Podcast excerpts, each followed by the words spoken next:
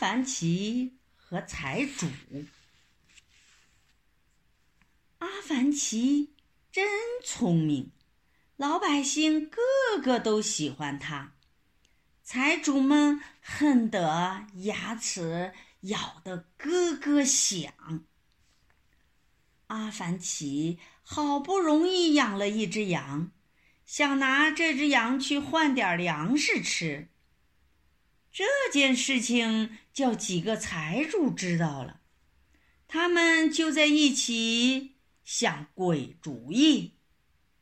哼，哈，咱们把阿凡提的这只羊骗来吃了，就要他的命了。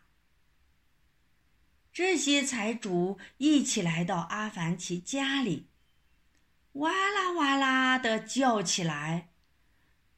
不好了，不好了！天快塌下来了！阿凡提，你不是养了一只羊吗？快杀了，让我们帮你吃了。等会儿天塌下来，你就一点儿也吃不成了。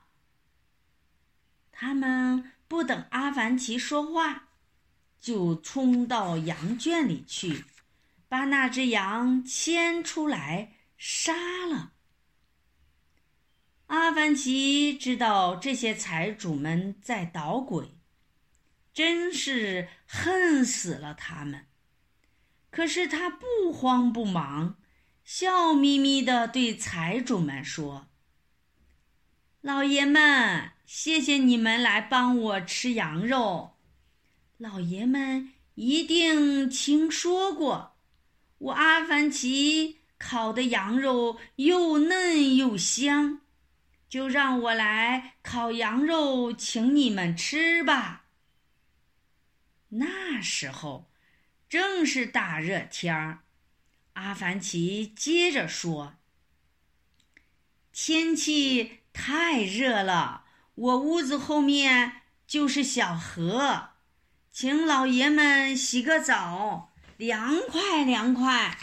等我把羊肉烤好，来请你们。”财主们听了，真高兴，心里说：“这次阿凡提可上了我们的当了。”就跑到屋后去，把衣服脱得光光的，跳下河去洗澡了。阿凡提升起一堆火，他烤羊肉了吗？没有。他把羊肉藏了起来，悄悄地把财主们的褂子、裤子统统拿了，挂在火堆上烧起来。财主们洗了一会儿澡，喊起来：“阿凡提，羊肉烤好了没有？”阿凡提还没把他们的衣服烧完呢。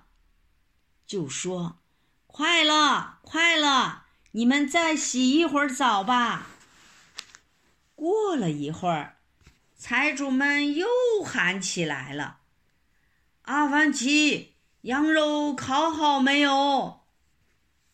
阿凡提把他们的衣服全烧着了，就说：“行了，行了，烤羊肉又嫩又香。”老爷们，请快来吃吧！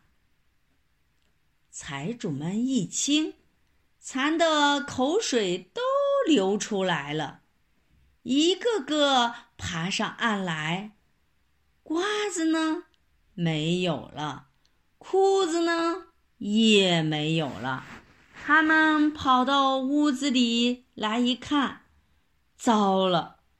他们的衣服都快烧成灰了，只好光着屁股跑回家去。